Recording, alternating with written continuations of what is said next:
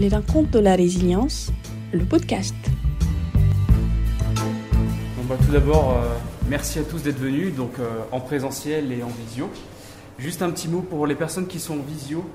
Euh, le chat est actif, vous pouvez poser des questions et Damien se fera un plaisir de nous les faire passer. Alors tout d'abord, je voudrais bah, remercier aussi Coworkit et Claude de nous accueillir pour cet événement. Voilà, il est au fond de la salle, il se reconnaîtra. Alors, donc vous êtes venus pour ce troisième événement autour de l'alimentation. Donc je vais refaire un petit, un petit débrief sur ce qui s'est passé avant, refaire un petit point sur l'assaut pour ceux qui ne connaissent pas encore, notamment en visio, je ne sais pas. Donc notre assaut par ici la résilience, donc euh, on est tout neuf, on a été fondé en août 2020. Donc on est cinq personnes euh, qui sont euh, issues de Clermont et, ses alentours et qui se posaient quelques questions sur la résilience, l'écologie sociale et solidaire et qui se sont dit bah, ça serait intéressant d'avoir quelques éléments d'éclaircissement sur ces sujets-là et de prendre l'angle de faire des rencontres avec des intervenants qui sont issus du territoire et qui pourraient euh, donner des exemples sur ce qui se passe sur le territoire pour qu'on ait ce côté un petit peu concret de tous ces éléments, euh, parfois voilà, le changement climatique, ces choses-là, puisse avoir quelques pistes pour comprendre un peu euh, tout ça. Par rapport à la résilience, je vais revenir sur une première définition de la journée, donc sur la notion de résilience. Donc la résilience académique, c'est l'aptitude à faire face avec succès à une situation représentant un stress intense en raison de sa nocivité ou du risque qu'elle représente, ainsi qu'à se ressaisir, à s'adapter et à réussir à vivre et à se développer positivement malgré ces circonstances défavorables. on voit vraiment c'est l'aptitude à, résister au changement, notamment le changement climatique. Donc pour replacer le cycle de rencontre, donc là on est, comme je disais, on est dans ce troisième événement autour de l'alimentation. Donc euh, c'est notre première cycle de conférence, donc il y aura encore quelques événements derrière, la distribution, et vous avez tout le programme qui est disponible sur notre site internet. Donc qu'est-ce qui s'est passé dans ces deux premières interventions autour de l'alimentation? Donc on a une première rencontre avec euh, Jean-Pierre Buche, donc, qui nous a présenté un peu la stratégie alimentaire qu'on pouvait avoir pour l'alimentation résiliente. Donc c'est le président du projet alimentaire territorial. Donc de son intervention, on a retenu trois, trois grandes idées c'est que déjà sur notre territoire, c'est-à-dire le département, euh, département du Puy-de-Dôme, on a des belles terres agricoles euh, parmi les, meilleures d'Europe, d'après, ces dires. Donc on a vraiment euh, un beau potentiel agricole qu'il faut protéger, qui avait globalement une tendance favorable à l'écologie, c'est-à-dire au niveau de tous les acteurs, que ce soit les agriculteurs, les transformateurs, les pouvoirs publics, il y avait quand même une tendance vers l'écologie qu'il fallait souligner. Mais après, quand on en vient au niveau de l'engagement, donc vraiment concrètement comment cette, euh, volonté se traduit en engagement fort, en programme politique et euh, en activité économique, bah, on était encore dans un niveau d'engagement faible, donc il y avait beaucoup de travail qui restait à accomplir. Et justement, le travail de Jean-Pierre Buche, c'est d'accompagner euh, ces changements-là au niveau du, projet alimentaire territorial. Le deuxième événement qui a eu lieu donc, il y a deux semaines, on a pu donc, aborder le sujet de la production avec deux agriculteurs. Donc c'est des agriculteurs multicasquettes, donc il y avait aussi euh, donc il y avait Olivier Touran qui était éleveur en Creuse, mais qui était aussi euh, euh, directeur d'un lycée agricole et qui avait aussi un investissement sur d'autres mesures environnementales et d'autres types de dans l'écologie au niveau de l'agriculture. Et on avait Gilles Leb qui était maraîcher à, à Gerza, donc pour le biojardin. Alors, ce qui est ressorti un peu de ces échanges, c'est que tout d'abord, ben, au niveau du maraîchage, on peut arriver à produire beaucoup d'aliments, produire beaucoup de légumes avec très peu de surface. Donc là, lui, il parle de 13 hectares en légumes sur euh, le biojardin. Donc c'est intéressant par rapport à tout l'enjeu qu'il y a de, nourrir les Clermontois et, euh, et, tout le reste du département du Puy-de-Dôme. Que la transition euh, écologique de l'agriculture, c'était aussi potentiellement une transition sociale. C'est-à-dire que l'agriculture pouvait vraiment euh, apporter euh, d'autres choses que simplement l'alimentation, mais aussi l'insertion sociale, euh, le fait de faire du lien avec les consommateurs, de, faire le lien entre comment on produit, comment on comment l'agriculture se passe et les, les, consommateurs qui sont parfois un peu loin de ces, ces logiques-là et qui ne savent plus trop comment ça se passe. Et aussi créer des vocations, potentiellement. L'agriculture, quand on, vient se poser des questions sur sa vie, son métier, bah, parfois l'agriculture crée des vocations peut aussi faire partie de, ce mouvement-là. Il y, avait aussi un gros travail à faire entre, euh, pour réconcilier le citoyen et le consommateur. C'est-à-dire que le citoyen et le consommateur, c'est en général la même personne. et qui s'expriment de deux manières différentes. Donc potentiellement, le citoyen peut dire bah, moi je vote, je, vote pour des pour écologiques, je, veux plus de bio, je veux plus de choses. Mais après, dans ses, dans ses pratiques de consommation, finalement, il n'agit pas de la même manière que quand il s'exprime en tant que citoyen. Et du coup, bah, on il fallait faire un gros travail pour que les gens qui veulent plus de choses en faveur de l'écologie, euh, plus, de, plus de meilleurs produits locaux, bio, et ben ça se concrétise aussi dans leurs actes et qu'il y avait un gros travail à faire là-dessus. Ils nous ont effectivement parlé aussi de la réalité du changement climatique, euh, voilà, sur leur production agricole, voilà, donc comment ils, arrivaient à, se, à faire avec et comment ils travaillaient justement sur des nouvelles techniques et comment ils accompagnaient ce changement climatique, donc comment ils devenaient résilients face à ça. Et ils nous ont parlé du coup de solutions euh, voilà, au, niveau, euh, au niveau agricole, ce qui pouvait exister. Donc toutes ces informations sont disponibles en podcast, donc je vous invite à, aller euh, les redécouvrir. Donc par rapport, par rapport à d'habitude, donc les règles aujourd'hui, c'est un peu toujours la même chose, c'est qu'on essaye voilà, de, de parler pendant 45 minutes, donc on va avoir un échange avec, avec Edith aujourd'hui, je vous la présenterai un petit peu plus tard. Et l'idée c'est toujours d'avoir voilà, des questions par la suite. On a un public qui n'est pas forcément expert, euh, enfin on a un public assez différent au niveau de connaissances sur l'alimentation, donc on va aborder les choses globalement, on va essayer de rentrer le plus le détail possible, mais il, est, on va peut-être passer à côté de certaines choses. L'idée c'est que derrière, voilà, si vous avez des éléments à nous apporter, des questions à poser, vous précisez euh, par rapport à les informations qui vous intéressent. Donc l'idée voilà, c'est que l'échange soit respectueux et respectueux et à la fois exigeant aussi, parce qu'on va poser des, questions, des questions précises.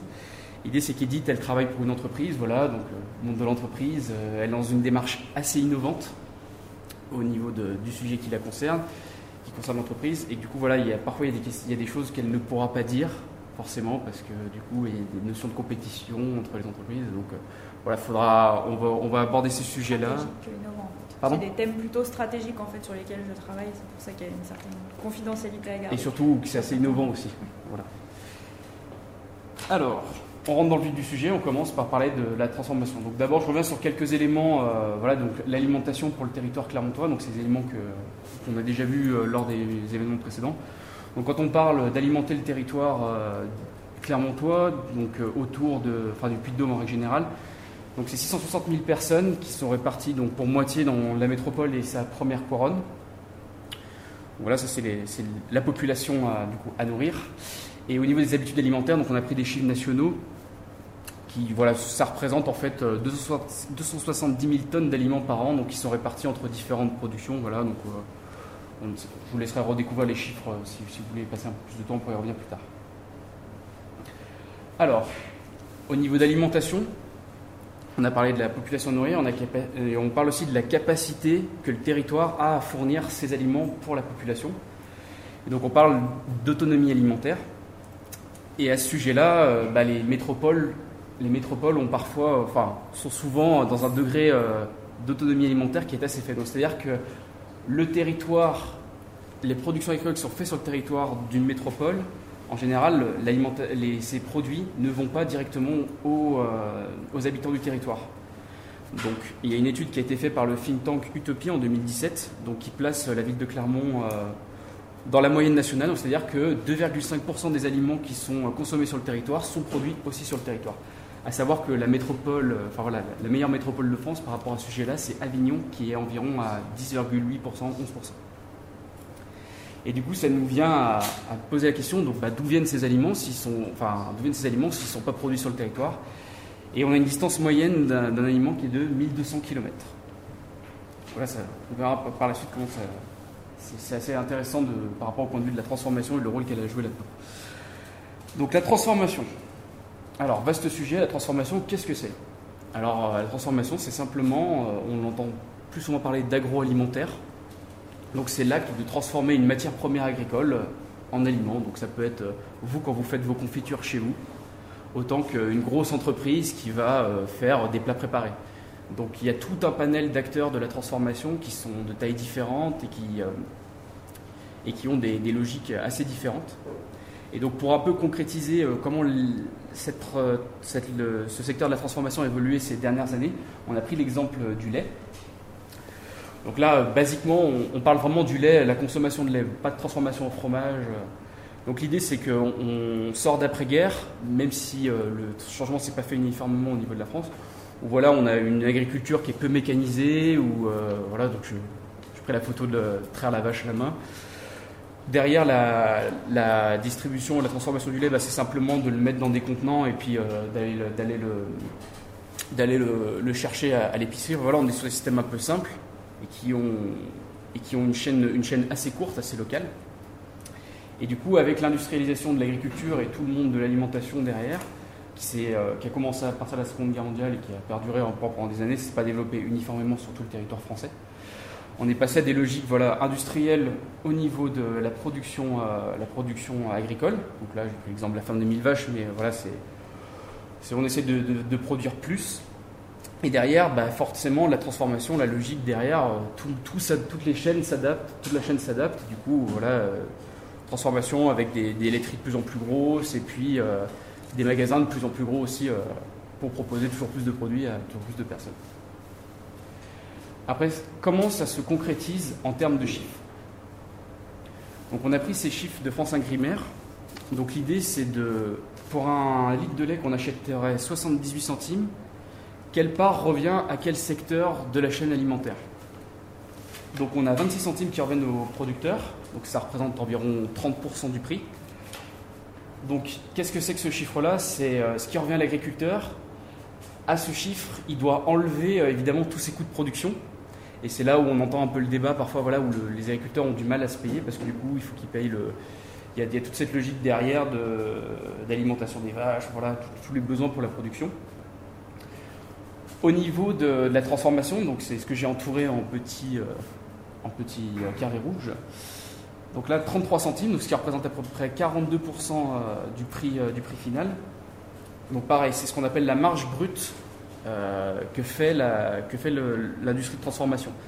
C'est-à-dire que dessus, il n'y a pas encore eu les taxes, et aussi s'ils ne sont pas inclus tous les coûts liés à la transformation du lait et aussi au transport du lait. c'est-à-dire euh, il faut les camions pour aller chercher le lait, voilà, puis ensuite euh, l'emballage, tous ces, tous ces coûts-là. Ensuite vient avec 20% la distribution, donc pareil, marge brute, euh, pas, encore avant les taxes, et aussi sans prendre en compte les coûts de mise en rayonnage et toutes ces choses-là. Et enfin, on a la TVA avec les 5% qui reviennent à l'État par rapport aux problématiques de résilience qu'on a, pu, euh, a pu évoquer par rapport à l'alimentation, on peut s'apercevoir qu'il y a différentes choses qui peuvent arriver sur le, volet de la transformation, différentes problématiques. Donc on a, notamment bien mangé. Donc bien manger, euh, on a pu voir euh, dans le contexte actuel que certaines, certaines, industries, voilà, comme ils ont un processus industriel, il peut y avoir, euh, il peut y avoir l'ajout d'additifs, des choses comme ça, donc une capacité nutritionnelle qui peut être réduite. Autant que le transformateur peut choisir de faire de la qualité et garder, et conserver la qualité des aliments. Donc la transformation a un rôle à jouer euh, de ce point de vue-là. Sur la connexion avec le territoire, le local, bah, ça se joue sur deux, sur deux choses. Bah, déjà l'approvisionnement, c'est-à-dire qu'un transformateur, s'il veut, il peut aller chercher ses matières où il veut, comme nous, on peut commander à Amazon, on peut aller acheter, euh, on peut acheter à côté de chez nous. Et du coup, voilà, il a un rôle à jouer, notamment dans le développement de filières locales, de, de rémunérer l'agriculteur et aussi de créer des, liens avec l'agriculture locale. Et pour éviter les pollutions, bah, du coup, il y a la production d'emballage. On peut avoir un, effet important là-dessus. Et aussi, bah, du coup, on le disait sur, sur les émissions de CO2, bah, le parcours des aliments. Euh, avoir euh, les fournitures agricoles dans un pays, ensuite transformer dans un autre, et puis commercialiser parfois dans un troisième. Alors, j'en reviens sur le puits de Dôme. Alors le puits de Dôme, qu'est-ce que l'agroalimentaire, qu'est-ce que ça représente sur le puits de Dôme? Donc, euh, je le disais, c'est des établissements assez différents, des, euh, la, petite transformation de fromage AOP dans, une, dans une ferme jusqu'à des gros acteurs comme l'Imagrin et notamment Volvic. Alors nous, on a beaucoup de production, euh, on a beaucoup de produits agricoles, donc on a pas mal de transformations, mais on a une particularité, on a aussi l'eau. Du coup, on a l'embouteillage de l'eau de Volvic qui est aussi inclus dans cette logique d'agroalimentaire.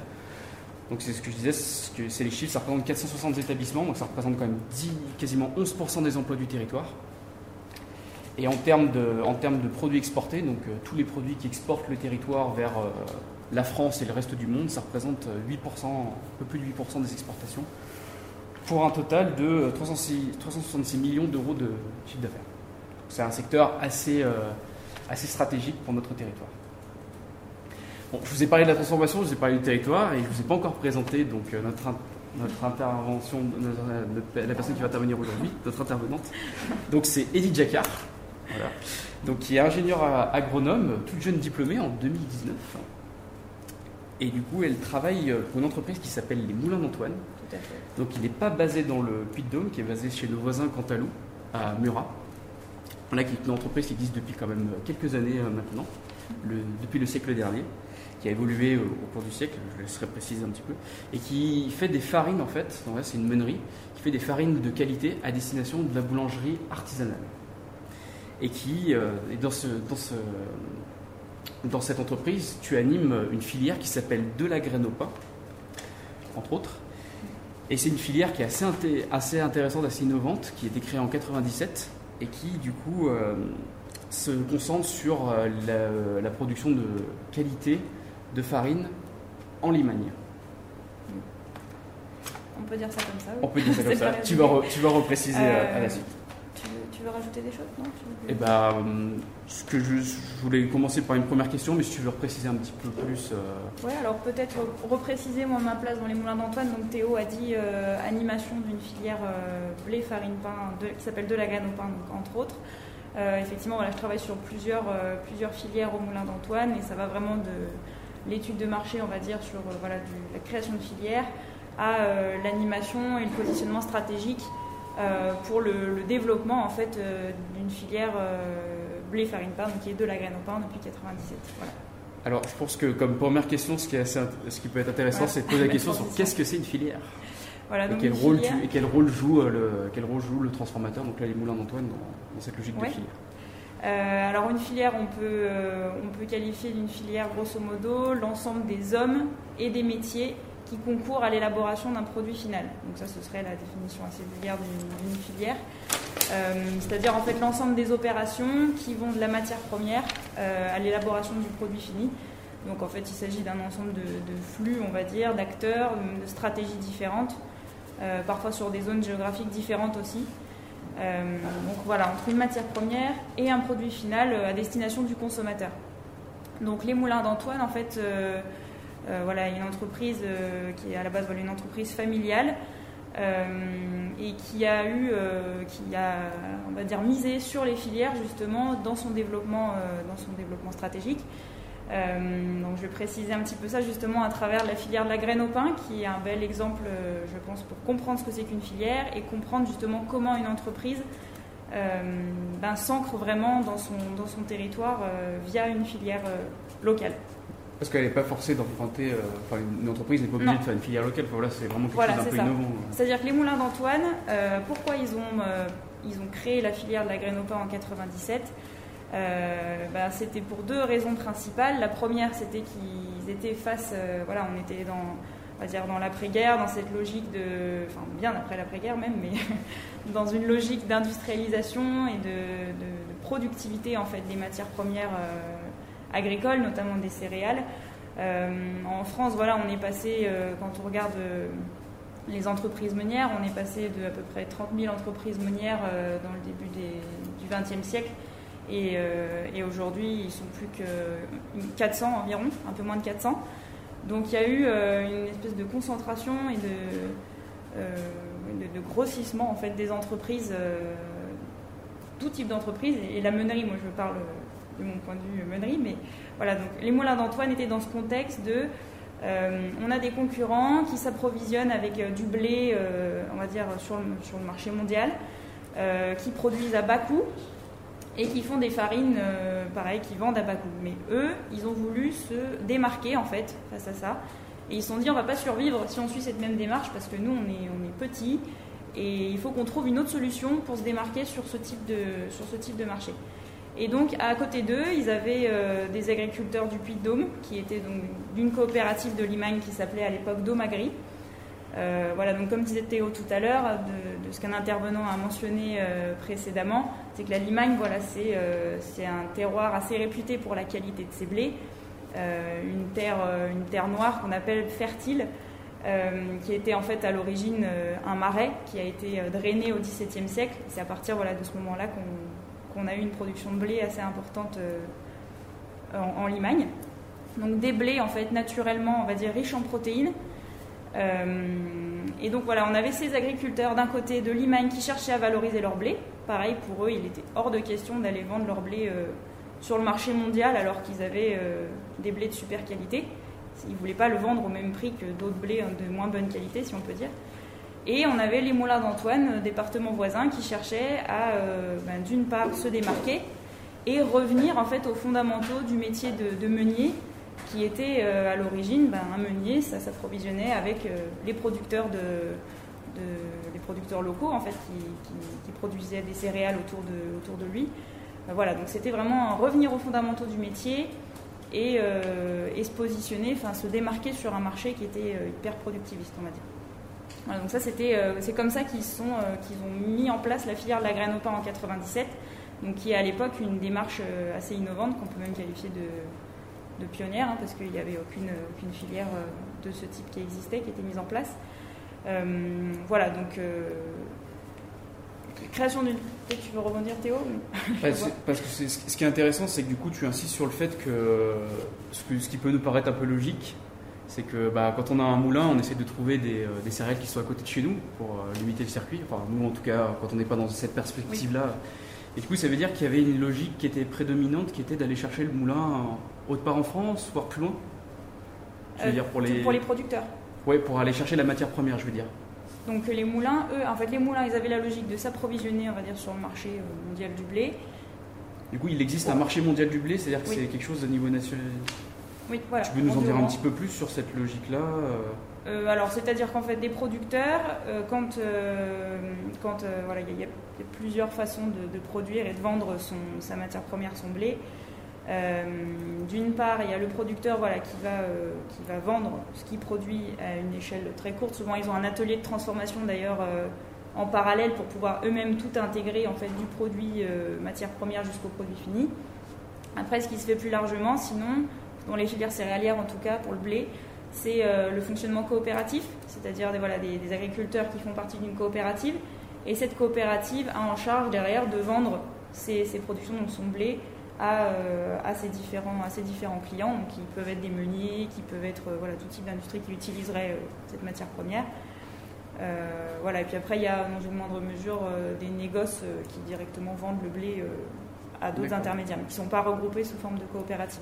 Donc il y, a du, il y, a du blé qui se balade euh, autour du monde. Enfin, on parle du blé et là, mais... Et en fait, là, par rapport à ce marché-là, c'est-à-dire que ben, la France, euh, il y a des productions de blé voilà, partout dans le monde.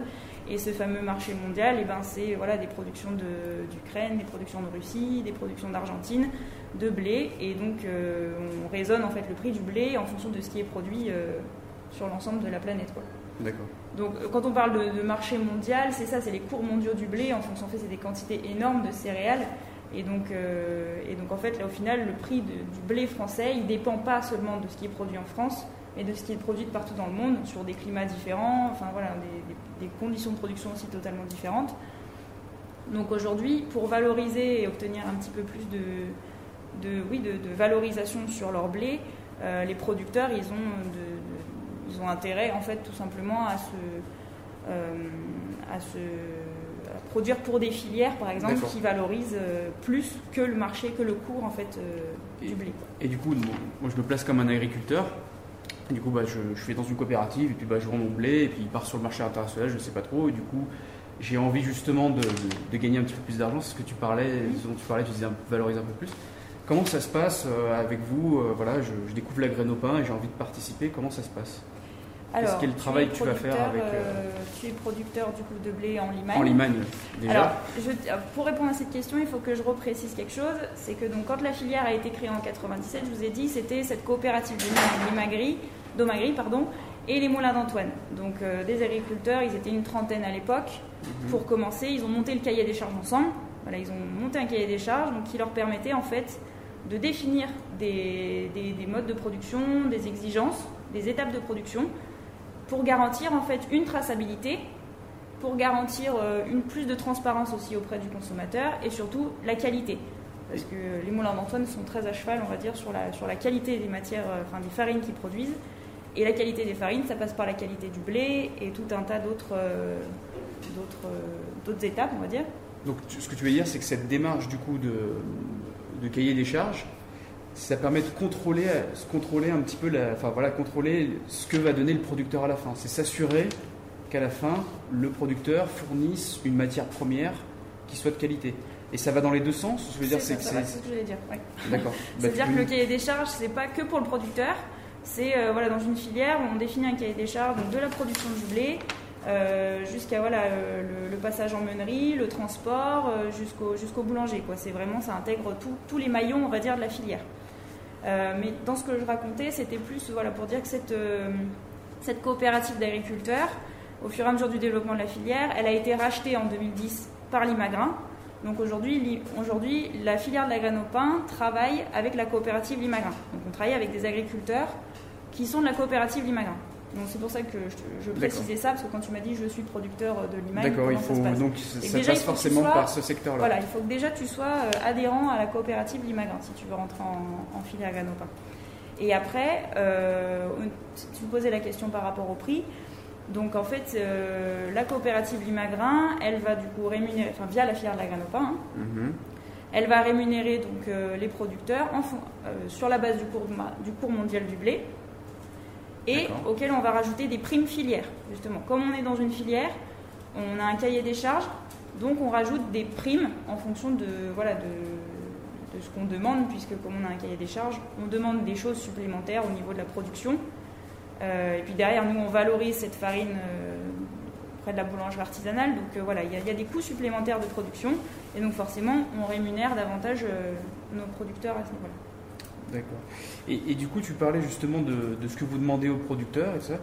Et j'en reviens donc aux engagements parce que vous avez une charte avec certains engagements et j'ai pu lire que vous vouliez obtenir des blés sains sans résidus de pesticides cultivés selon de bonnes pratiques agro-environnementales. Oui. Donc du coup, ça, ça veut dire que vous, comment vous transmettez euh, via le cahier des charges ou vous le transmettez toutes ces bonnes pratiques que vous avez envie que vos agriculteurs mettent en place, vous le transmettez d'une autre manière par du conseil euh, sur comment faire le conseil agronomique ou quelque chose. Comment ça se passe cette relation avec les agriculteurs pour s'assurer que bah, ça, on produit de la qualité et qui, qui est apparemment du coup moins polluante, enfin, mesure agro-environnementale? Ouais. Alors en fait, il y a deux choses dans ta question.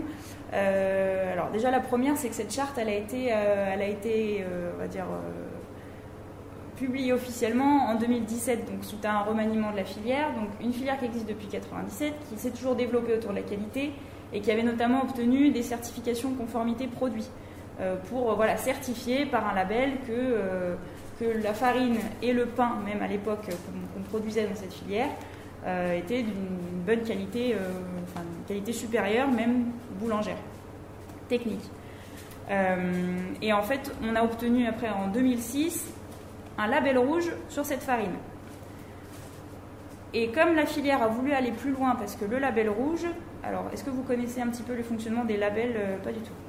Donc les labels rouges comme les AOP, les IGP, tout ce qu'on appelle les appellations d'origine, elles sont, on va dire, régies par un organisme, un institut national euh, des appellations d'origine qui s'appelle l'INAO. Euh, donc en fait, un cahier des charges label rouge, c'est au final un cahier des charges public qui doit pouvoir être adapté de partout en France. Donc la filière la graine au pain, en créant son cahier des charges label rouge, euh, c'est elle hein, qui, l'a écrit en concertation avec l'INAO. Mais l'INAO est toujours là pour dire, voilà, l'INAO, l'Institut national des appellations d'origine. D'accord. Euh, et donc l'INAO est toujours là pour dire, pour contrôler entre guillemets les éléments qui sont présents dans le cahier des charges. Et donc la filière de la graine au pain en 2017, elle a voulu aller plus loin que, que ce cahier des charges Label Rouge et elle a créé en parallèle un cahier des charges privé dans lequel elle a voulu aller plus loin voilà, sur les questions de l'agro-environnement. D'accord, ok. Voilà. Donc, euh, donc par, par euh, pratique agro-environnementale, en fait aujourd'hui on se base sur l'agriculture raisonnée. Mhm. Euh, et donc pour contrôler, euh, pour contrôler entre guillemets que euh, les exigences du cahier des charges sont bien mises en œuvre sur le terrain, ça passe par des audits internes, donc une chargée opérationnelle voilà, au sein de la filière qui va dans les exploitations agricoles, dans les, dans les meuniers aussi, enfin, chez les meuniers, pardon, pour, dedans, pour, vérifier que les, pratiques sont bien mises en œuvre à chacun des, à chacun des maillons. Et ça passe également par euh, un audit externe par un organisme certificateur, en fait, on appelle ça. C'est des, organismes qui sont chargés de, entre guillemets, comme ils sont neutres, ils sont extérieurs à la démarche. Ils, sont là pour venir contrôler que, entreprise ne triche pas dans ses audits internes. Donc, ce que, tu, ce que tu nous expliques, c'est que par exemple, nous, on achète un, poulet label rouge ou un poulet d'appellation. C'est quelque chose qui va influencer autant sur l'agriculteur, enfin sur la partie production, que sur derrière euh, la partie transformation. Je veux dire, euh. tout, ce, label, le label ne, fait pas du. Je pense, je pense par exemple à un label bio. Est-ce qu'un label bio, ça concerne que la partie, il faut que l'agriculture soit en bio, ou après, si on fait des petits gâteaux bio, si le transformateur fait des petits gâteaux bio à partir de, de farine bio, par exemple, le label, est-ce qu'il va couvrir toutes les étapes de production des petits gâteaux? Et eh ben en fait, ça dépend justement du cahier des charges qui a été mis en place. Euh, alors, je connais pas tous les cahiers des charges de la Belle Rouge par cœur. Hein. déjà, le, celui de la farine de la Belle Rouge est déjà assez complexe, mais euh, dans, le cahier des, dans le cahier des charges de la Belle Rouge, pardon, il est spécifié à, quelle, euh, jusqu'à quelle étape, entre guillemets, tu t'arrêtes. Euh, c'est pas parce que tu as un label rouge que ça te garantit que c'est sur toute ta filière. D'accord. Le, le, poulet, par exemple, label rouge, il me semble, hein, mais le cahier des charges, il doit s'arrêter à la sortie, entre guillemets, éleveur. Enfin, il doit peut-être prendre en, compte aussi tout ce qui est conditionnement. Oui, il doit, il doit, couvrir tout en fait. Et ce qu'on retient, c'est que ce n'est pas seulement sur l'agriculteur, parfois oui, voilà, aussi sur le. Sur tout, le. Mais ça dépend des produits. Ouais. D'accord. Et du, et du coup, bah, tu, tu, nous as parlé de ces, de ces labels, un peu de, un peu, un peu de tout, tout ce qui entoure du coup le, le travail de, que toi tu fais dans la filière.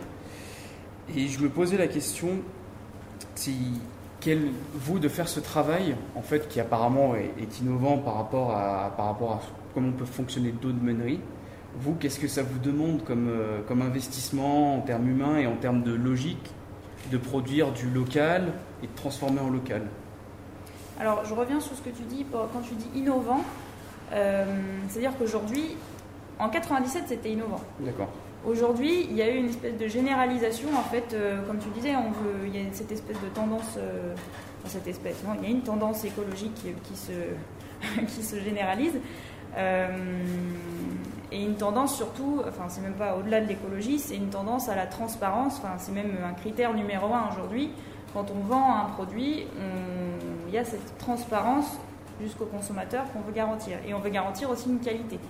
Euh, donc les labels euh, se sont développés, se sont largement généralisés en fait euh, dans tout, dans la plupart des, meuniers, chez la plupart des meuniers, pardon.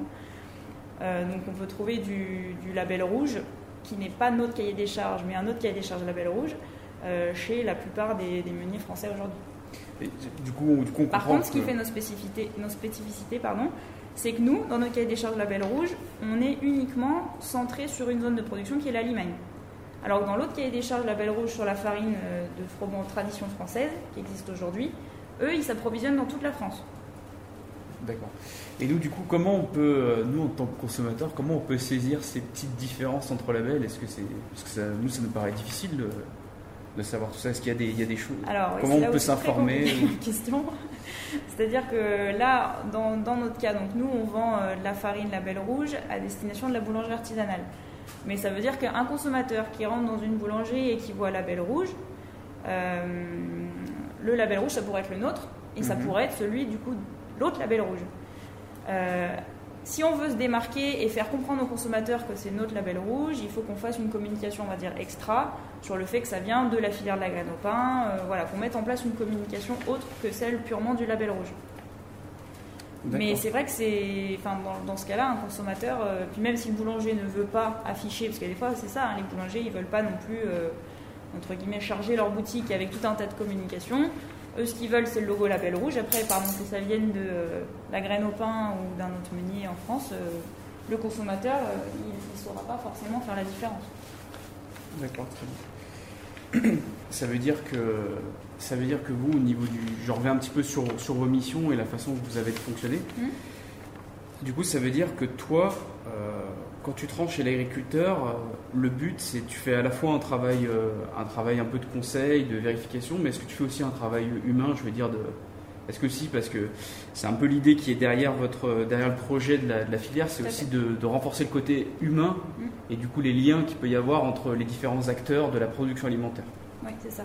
En fait, ce que tu soulèves, la Théo, c'est, je pense, c'est un enjeu général sur une filière locale d'autant plus, parce que comme on est sur une filière locale, il y a cet aspect de proximité avec l'ensemble des acteurs qui sont en fait des partenaires, hein, qui est fondamental. Et notamment, on se rend compte que voilà, la filière de la graine au pain, en 20 ans d'existence, au départ, elle, voilà, euh, elle a fondé la filière en partenariat très fort avec les agriculteurs. Euh, et au fur et à mesure de son développement, avec l'instauration voilà tous ces cahiers des charges, qualité, etc., on a peut-être perdu un petit peu cette dimension euh, humaine vraiment de, proximité avec nos agriculteurs. Et donc en fait, voilà, il y a l'importance aujourd'hui de ramener du lien, du lien, quand je dis lien, je parle de proximité vraiment physique, quoi, avec avec les, avec les agriculteurs, avec l'ensemble des partenaires. Euh, et pas seulement, entre guillemets, avoir cette proximité euh, via des cahiers des charges. On veut limiter le nombre d'intermédiaires entre nous et les agriculteurs. Donc on veut euh, voilà, plus travailler voilà, sur, sur l'animation, sur, de, sur, des, un ensemble d'événements autour de, pour, pour rapprocher les métiers en fait, les uns avec les autres. D'accord. Et du coup, est-ce que vous, vous avez, vous avez mis en place un. Parce que vous avez votre cahier des charges, mais votre cahier des charges, comme vous faites euh, avec les agriculteurs locaux, ils ont des problématiques aussi. Oui. Comment du coup vous intégrez euh, leurs problématiques au cahier des charges Comment ça se fait en fait? Parce que je pense qu'eux, ils ont des problématiques agronomiques, ils ont mm. peut-être des problématiques de prix aussi, certainement. Oui. comment se fait ce, travail euh, entre les, de, relations entre les ces deux mondes Alors, c'est-à-dire qu'en fait, euh, nous, on essaye voilà, d'être, euh, bon, ça a été l'objet de mon travail aussi, hein, de faire, euh, d'aller voir les agriculteurs et justement de, comprendre un petit peu leurs problématiques pour pouvoir les associer à notre cahier des charges. Après, dans la mise en œuvre plus précise, là, ça devient des questions un peu plus stratégiques. Mais je, On, s'était dit au départ, de toute manière, que c'est des questions stratégiques. Voilà, c'est ça. Pourrais pas en dire un peu plus là-dessus, mais en tout cas, voilà, il y a cette volonté, en tout cas dans, la filière, on s'est rendu compte globalement que si on ne reconnecte pas euh, nos métiers les uns avec les autres, et eh ben au final euh, les producteurs euh, ils font du blé mais ils savent pas vraiment pourquoi, pour qui ils le font. Et de l'autre côté on a des boulangers qui achètent une farine un peu plus chère qu'une farine classique et ils savent pas pourquoi ils la payent plus cher. Donc il faut reconnecter les métiers et expliquer, expliquer tout simplement en organisant voilà, des rencontres entre les partenaires, etc. Et, tu, disais que c'était qu'on était dans une démarche plutôt positive, c'est ce qu'ont dit les acteurs qu'on a déjà rencontrés au niveau de l'alimentation. Et que dans les faits, est-ce que tu sens qu'il y a un changement énorme dans les boulangeries ou parce que tu, tu dis que tu vas du coup voir les boulangers, mais tu, tu vas voir les agriculteurs, mais tu vas aussi voir les boulangers du coup? Oui. Et euh, est-ce que, les deux bougent à la même vitesse ou est-ce que tu sens qu'il y a une différence et qu'ils sont intéressés par ce sujet-là, pas pour les mêmes raisons? Alors là, c'est là où ça devient complexe c'est que chaque, comme tous les métiers, hein, souvent euh, on a tendance à, cloisonner, pas tous, hein, euh, mais, voilà, un boulanger, lui, peut-être au final, ce qu'il veut comme un consommateur, c'est d'avoir une matière première qui soit fiable, qui soit régulière, mais derrière qu'elle soit produite par tel ou tel agriculteur, euh, qu'on puisse lui donner précisément le nom de l'agriculteur et les conditions dans lesquelles c'est été produit, ça, ça n'intéresse pas tous les boulangers. Donc tous ne mettent pas la même valeur, entre guillemets, à cet aspect euh, filière locale, euh, démarche partenaire. Au même titre qu'un consommateur qui rentre dans une boulangerie, euh, il y en a qui veulent juste que le pain soit, bon, qu'il se conserve, voilà, que, et puis ça s'arrête là. Éventuellement qu'il y a un label pour, pour assurer. Il y en a d'autres qui vont poser des questions, qui vont vouloir savoir d'où vient la farine, voilà. Donc, et pareil, les agriculteurs dans l'idée, ils aiment bien savoir euh, quand même où va le blé qu'ils produisent, mais bon, entre guillemets, euh, certains, ça s'arrête là, quoi. Ils produisent et basta. D'accord. Est-ce que justement, tu arrives à parler euh, de production agricole à des boulangers et inversement? Oui. Est-ce que tu fais le lien entre les deux? Du coup, tu, tu passes entre les.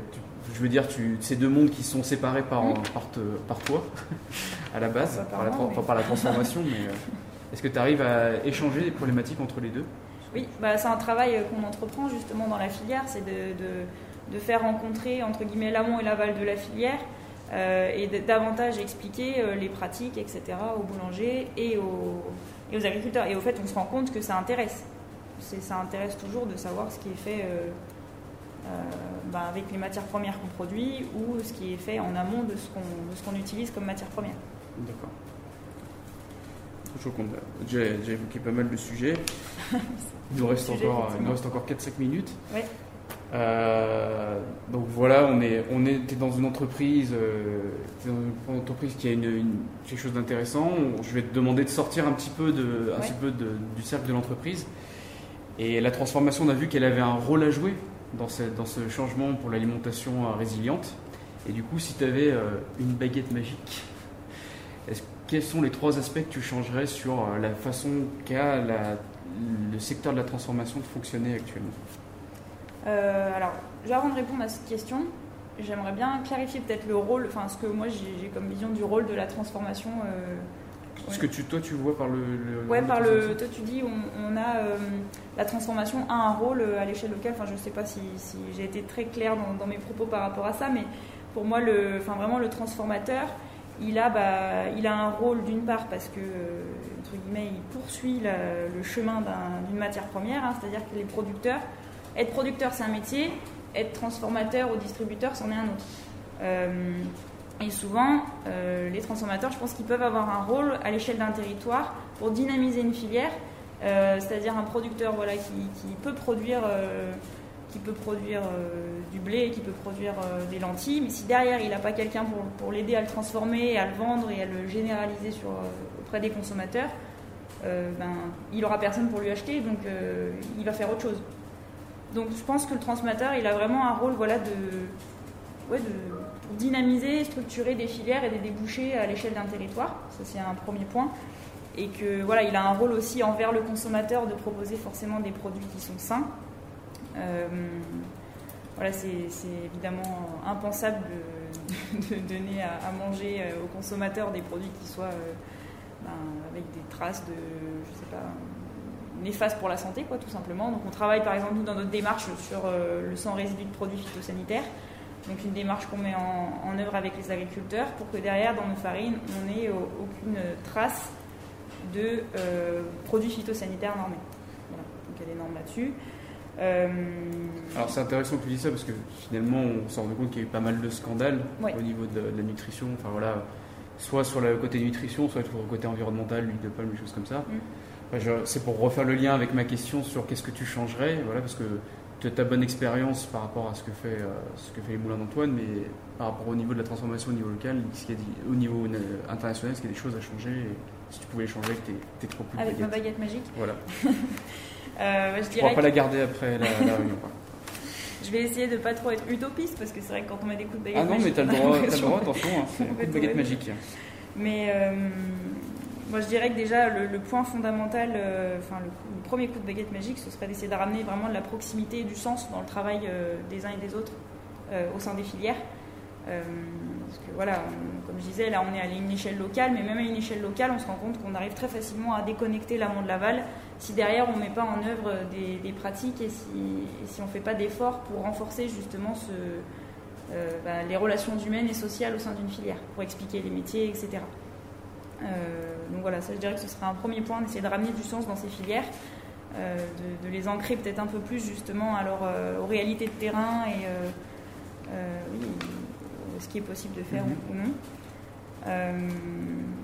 je dirais qu'un autre point qui est important sur les filières, mais bon, ça c'est après ça, relève tout un tas d'éléments, mais c'est la, meilleure répartition de la valeur ajoutée évidemment que dans toutes les filières, il est fondamental que euh, le producteur euh, bah, gagne bien sa vie quand il produit, sa, matière première euh, et que la répartition soit juste jusqu'au consommateur. Ça, ça paraît fondamental. Bon, il, y a plein de travaux qui sont en œuvre sur ce sujet-là, notamment la nouvelle politique agricole commune qui, essaye de mettre en place. en tout cas, c'est des questions qu'elles vont essayer de traiter. Et puis, je dirais, L'innovation aussi, c'est un, autre coup de baguette magique que j'essaierai de mettre en place dans les filières. Euh, parce que voilà, l'innovation, enfin pour moi, quand je dis innovation, c'est euh, voilà, mettre en place des, nouveaux produits, des nouveaux, euh, offrir des nouveaux débouchés pour des productions qui soient plus, plus, plus, durables. Quoi. Mettre un peu plus voilà, de, moyens à consacrer dans l'innovation pour le, développement de produits plus, plus durables.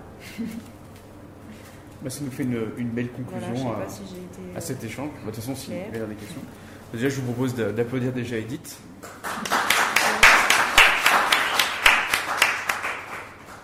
Alors, on va passer aux questions. On va peut-être commencer par le, la visio. Est-ce qu'il y a des questions en visio? D'accord. Alors, on va passer à la salle. Est-ce qu'il y a des questions dans la salle? De rien. Ah, Non, on va dit- juste parler un petit peu plus fort.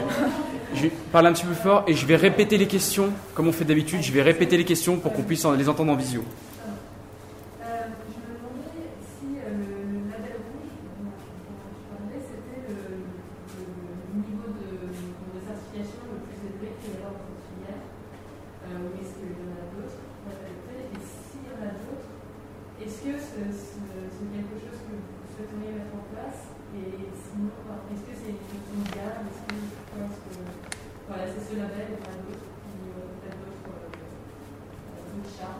Alors, je vais répéter la question. Donc, on a une question sur les labels rouges. Donc, euh, la question c'était euh, donc la qualité du, label rouge. Est-ce que c'est un niveau de certification qui est euh, voilà le niveau de qualité de certification? Et s'il y avait des niveaux plus élevés, d'autres labels qui existaient dans le monde de la meunerie, de la farine? Et si éventuellement c'était quelque chose sur lequel vous vous orientez vous? Alors, la question du, label rouge, quand tu parles de niveau de certification, tu parles de qualité produit en fait. À quoi tu fais référence? Parce qu'en fait, le label rouge, c'est justement un label qui permet de démontrer la qualité supérieure d'un produit. Donc souvent, on parle de qualité supérieure. Euh, la dimension, par exemple, euh, biodiversité, euh, pratique agro-environnementale, ça, c'est des éléments que euh, l'INAO, justement, essaye de faire passer de plus en plus dans les cahiers des charges. Euh, par contre, dans, l'actuel cahier des charges euh, label rouge, justement, on essaye d'aller plus loin sur ces éléments-là que nous, on trouve insuffisants au, niveau, au niveau du label rouge simple. disons qu'en fait, les, les labels s'appuient énormément sur des référentiels, on va dire, officiels. Euh, donc là, on est sur une charte, par exemple, de production euh, agriculture raisonnée actuelle. Euh, C'est une charte voilà, qui, ces dernières années, a évolué. Et, donc, en fait, voilà, nous, on essaye d'adapter, on va dire, ce qu'on nous demande bah, à nos réalités de terrain, surtout. Pour surtout pas se lancer dans des choses qui sont incohérentes par rapport à ce que nous, on est capable de faire ou pas. Mais en tout cas, par rapport à ta question, le label rouge, c'est vraiment voilà, qualité supérieure. Après, il y a d'autres labels qui existent, qui vont mettre en avant plus un savoir-faire ou euh, euh, vraiment une, une- une zone géographique, l'IGP par exemple. Euh, après, si tu cherches vraiment tout ce qui est agro-environnement, etc., tu es plus sur du label bio. Euh, voilà, il y a toute une panoplie de labels, il y en a peut-être trop aujourd'hui, justement, qui perdent un petit peu les consommateurs et même, même les, de manière générale les producteurs et les transformateurs. Il y, a, énormément de normes aujourd'hui qui régissent euh, la, production agricole et agroalimentaire. Euh, disons que nous, dans notre démarche, on essaye d'aller plus dans une. euh, Peut-être des fois s'affranchir un peu des normes et aller plus dans une démarche qui va vers les hommes. voilà. Tu as parlé, pour ce que tu disais, parlais du label par exemple. Euh, Est-ce qu'il y aurait de la possibilité sur le territoire euh, de travailler avec des producteurs qui pourraient répondre si, si vous changez de label disons, je Ouais. pense que Potentiellement, c'est pas vraiment possible, je ne sais pas, mais est-ce qu'il y aurait la, la, la, la, la condition barrière Est-ce que c'est là Euh, tu veux dire, est-ce que demain, on pourrait faire entrer des agriculteurs uniquement bio dans la démarche? Euh, disons que ça c'est une question, on va dire plus euh, voilà de positionnement stratégique des acteurs. Que par rapport au bio, il y a d'autres euh, enjeux, hein, parce que je parlais tout à l'heure de qualité sanitaire. Là, dans, le cadre de la farine, dans le cadre des céréales, même de la production de céréales, il y a tout ce qui est euh, euh, risque mycotoxines. Alors les mycotoxines, c'est des, toxines qui sont émises par des champignons au moment de la production de blé. Euh, risque de mycotoxines, tu as tout ce qui est alcaloïdes aussi, pareil, c'est des, on va dire des substances toxiques qui sont dans les végétaux à la base. Et c'est des éléments qui peuvent être néfastes pour la santé de l'homme aussi, bien que ce soit des éléments naturels, on va dire, à la base. Et en production biologique, on a un peu plus de mal à contrôler ces éléments-là aujourd'hui. Euh, donc c'est en partie pour ces raisons-là qu'aujourd'hui la, la filière ne s'oriente pas avec euh, des, productions bio. Euh, mais en soi, elle pourrait tout à fait décider demain, gros changement stratégique, de dire euh, on se met à travailler avec des producteurs bio, et... mais ce serait tout un changement de... Est-ce qu'on avait une autre question? Vous avez parlé d'une filière qui souhaite valoriser ses blés, ses euh, farines et peut-être même ses pains. Euh, vous nous avez parlé de bon blé, de bonne farine. Peut-être qu'une parle aussi de bon pain, mais enfin, qu'est-ce que vous appelez un bon blé, une bonne farine ouais. et un Est-ce bon que c'est celle qui est bonne pour l'agriculteur, pour le boulanger, pour le meunier, ou pour le consommateur? euh, alors, alors on, juste répète la question. Alors, on a une question sur la, en fait, euh, qu'est-ce que entend euh, Edith par euh, le, le, fait de bon blé, bonne farine, bon pain? Est-ce que c'est au niveau nutritionnel? Est-ce que c'est au niveau de la rémunération, le côté un peu économie sociale et solidaire? Voilà, si elle peut apporter des éléments sur cet aspect-là? Alors, donc, euh, dans, dans, cette question, alors ça fait partie d'ailleurs des engagements de la charte, parce que tu les as notés euh, Oui, je les ai. Tu peux lire celui sur euh, production de farine Alors, production de farine, planifiée. On a assuré la pérennité économique des acteurs de la filière. On a, je vais peut-être toutes les dire, comme ça, ce sera plus simple. Offrir aux consommateurs des pains de tous les jours bons et sains. Valoriser la fabrication artisanale du pain.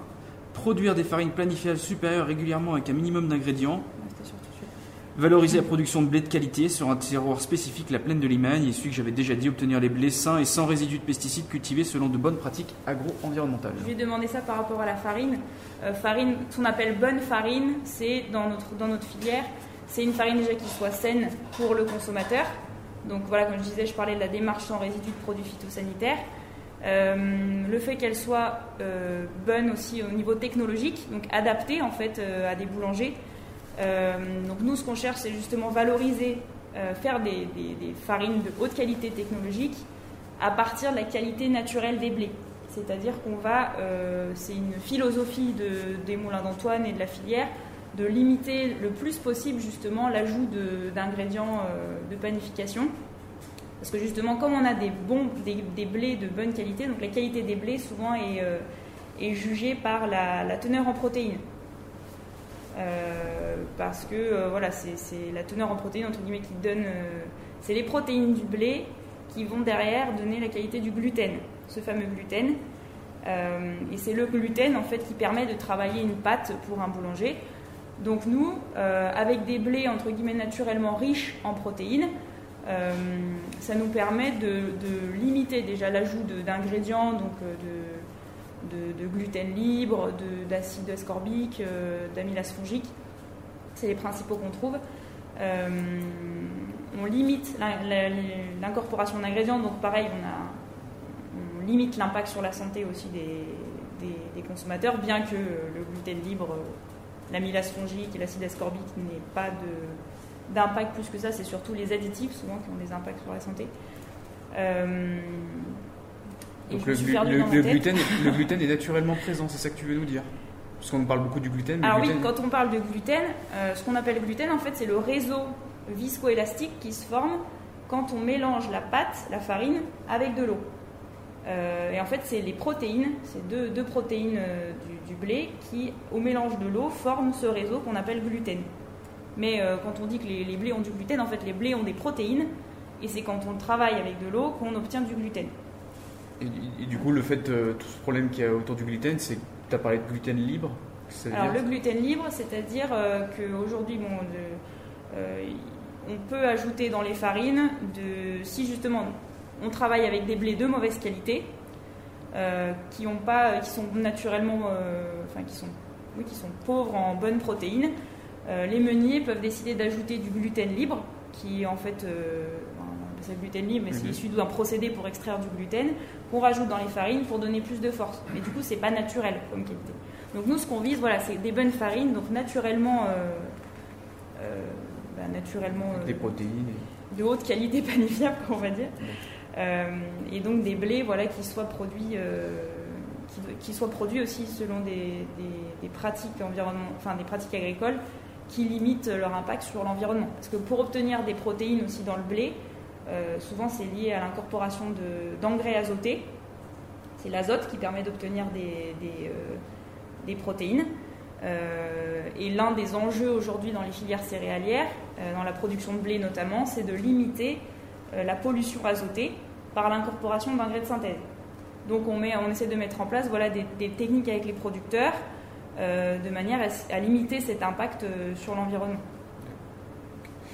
Et la dernière partie de la question de monsieur, c'était bon aussi pain, sur le. C'était ça?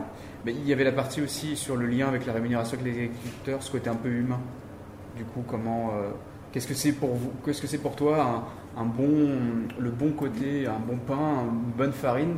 Est-ce qu'elle est rémunératrice des agriculteurs? Enfin, je me dis que tu veux pas me dire non, mais Oui, comme à, je à disais tout à quel l'heure. niveau À quel niveau?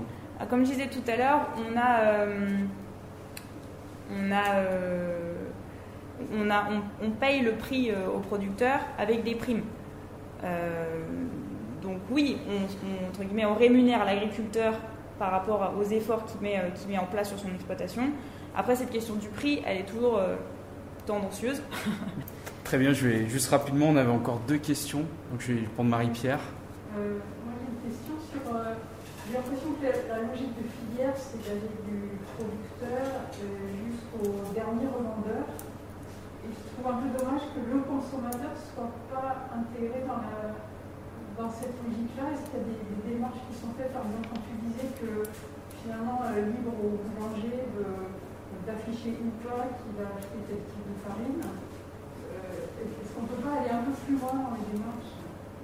Alors la question qui a été posée, c'est que la notion de filière, elle s'arrête à un moment donné de la chaîne.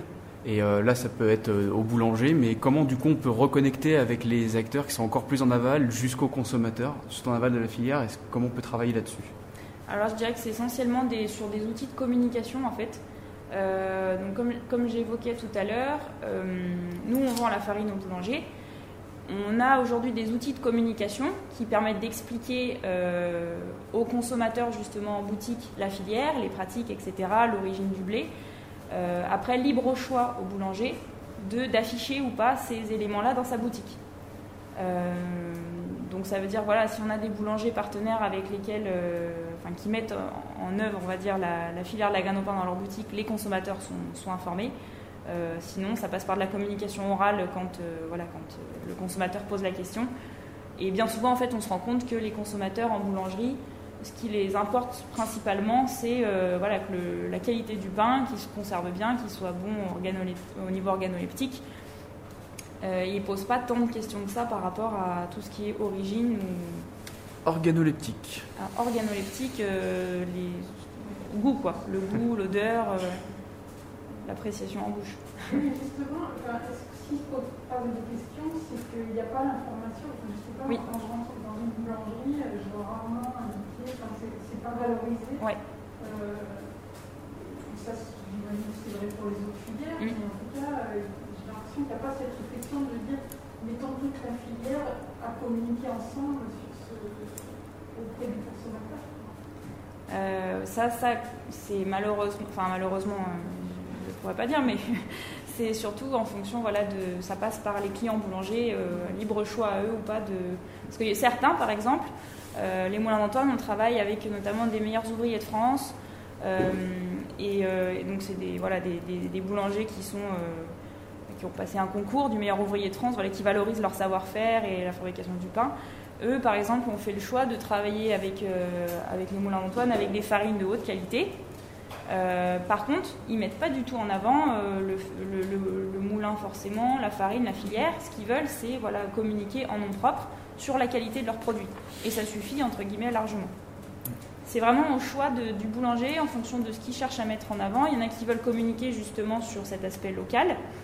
Les boulangers du Puy-de-Dôme, euh, voilà, qui veulent mettre en avant le fait qu'ils travaillent avec une filière euh, agriculteur de Limagne. Euh, J'avais fait une carte où on peut voir la localisation des agriculteurs, ils le mettaient en avant aussi. Euh, voilà, c'est malheureusement à l'appréciation du boulanger. Donc souvent les consommateurs peuvent poser la question au boulanger et après. Euh, Mais vous mettez en place des outils du coup. Mais du coup, nous on met en place des outils. Après, libre choix. euh, Alors je laisser qui- juste de la place parce qu'il nous restait deux petites questions. Je parlais à Claude. Euh, euh, euh, euh.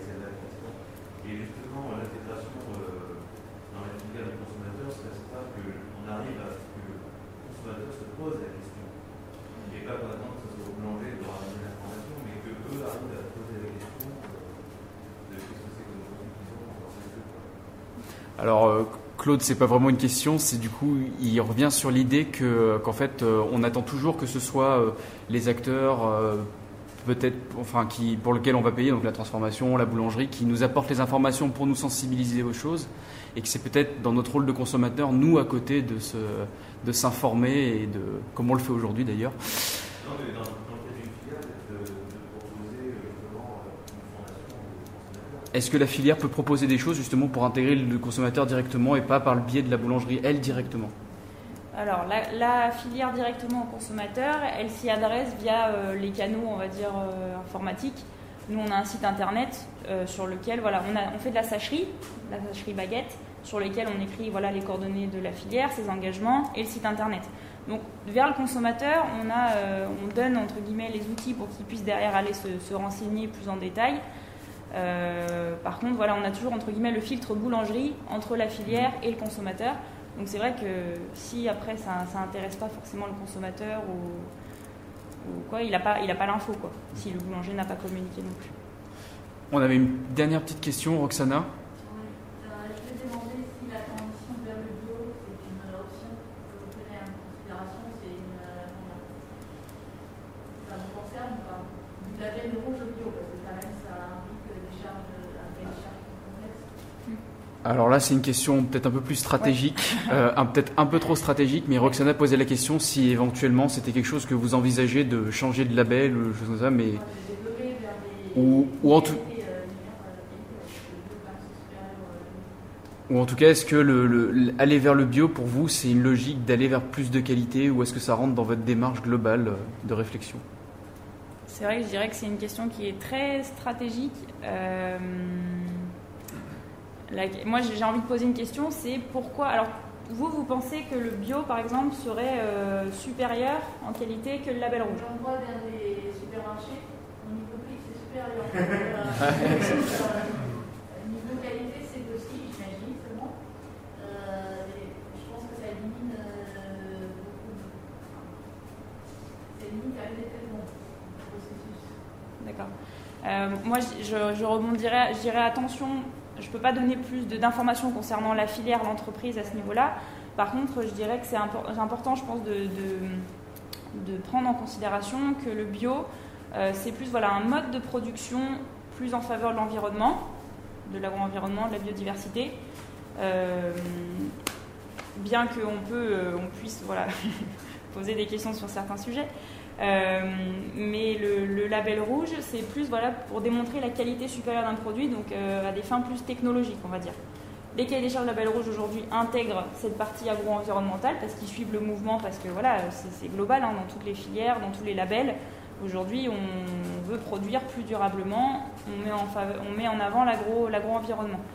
Euh, donc le label rouge met en place aussi dans sa cahier des charges des éléments à ce niveau-là. Par contre, la question voilà, de, de savoir est-ce qu'on passe, euh, est-ce qu'on a intérêt à passer sur le bio, rester sur le label rouge, je dirais qu'il y a peut-être d'autres encore méthodes alternatives. Il y a- C'est pas que le bio ou que le label rouge, il y a peut-être d'autres solutions euh, à trouver. Trois petits points, je. Je pense, je pense que c'est un bon mot de la fin qui- qu'il existe mais- plusieurs pistes. Ah, alors on a une place pour une dernière petite question. Voilà, ça sera sans doute très rapide parce que c'est très simple. On a beaucoup parlé de dérèglement climatique. Vous avez Oui. travaillez avec les producteurs pour les aider à mieux produire. Est-ce que c'est quelque chose que vous prenez en, en charge Alors, alors la question c'est comment euh, les moulins d'Antoine euh, se préoccupent de la question des, euh, de la production agricole et des problématiques euh, environnementales qui sont liées avec le changement climatique? Alors, je dirais que déjà, de par sa démarche de, de fonctionner avec des filières de, de son territoire, euh, déjà là, elle met en place des choses à ce niveau-là, parce que forcément, quand on réduit la distance euh, d'approvisionnement et qu'on travaille plus en local, euh, on se rend compte que, pas toujours, hein, parce que des fois, les logistiques en circuit court, on se rend compte que finalement, on fait plein de petits allers-retours et qu'au final, l'impact carbone est plus important. Mais euh, à ce niveau-là, en tout cas, elle est plus résiliente. Et le fait d'être plus en proximité, surtout avec ses, avec ses producteurs, ça lui permet d'être plus réactive. Euh, justement, voilà, au fur et à mesure du temps, bon, la, filière, je parle toujours du- de la graine au pain, mais c'est vrai que les moulins d'Antoine de manière générale, euh, doit s'adapter pour faire face à ces nouveaux enjeux. Euh, le changement climatique, euh, dérèglement climatique, ça en est un. Et le fait d'être en relation directe avec les producteurs, ça lui permet de, voir ce qu'elle peut mettre en place. On va dire que ça fait l'enjeu de la stratégie actuelle. Mais voilà, surtout que sur des filières céréalières, sur l'aspect climatique, il y a une partie aussi tout ce qui est génétique. Euh, donc là, c'est encore quelque chose qui nous dépasse, nous, en tant que, que meuniers. hein. Euh, mais tout ce qui est variété, les organismes aujourd'hui euh, de, voilà, de, sélection variétale essaye d'élaborer des variétés qui sont plus en phase avec le voilà, qui, soient plus résilientes, plus, résilientes. plus adaptées en fait à des, des, des conditions de manque d'eau. Voilà, il y, y, a toute une partie en fait en amont de génétique euh, qui, qui, qui, est à prendre en compte dans, entre guillemets, dans, le, dans les actions face au, au dérèglement climatique pour ces filières. Bah, du coup, je trouve que c'est bien qu'on finisse par euh, parler d'un peu plus de résilience. Bon, là, au niveau mmh. génétique, mais du coup, ça sera le, le beau mot de la fin. Donc je voulais tous vous remercier pour être venus euh, voilà, en présentiel, en visio. Encore merci à Coworkit de nous avoir accueillis pour cet événement. Retrouvez ce podcast, la synthèse écrite, les données présentées et d'autres éléments sur notre site web par ici. Tout attaché sans accent. À bientôt.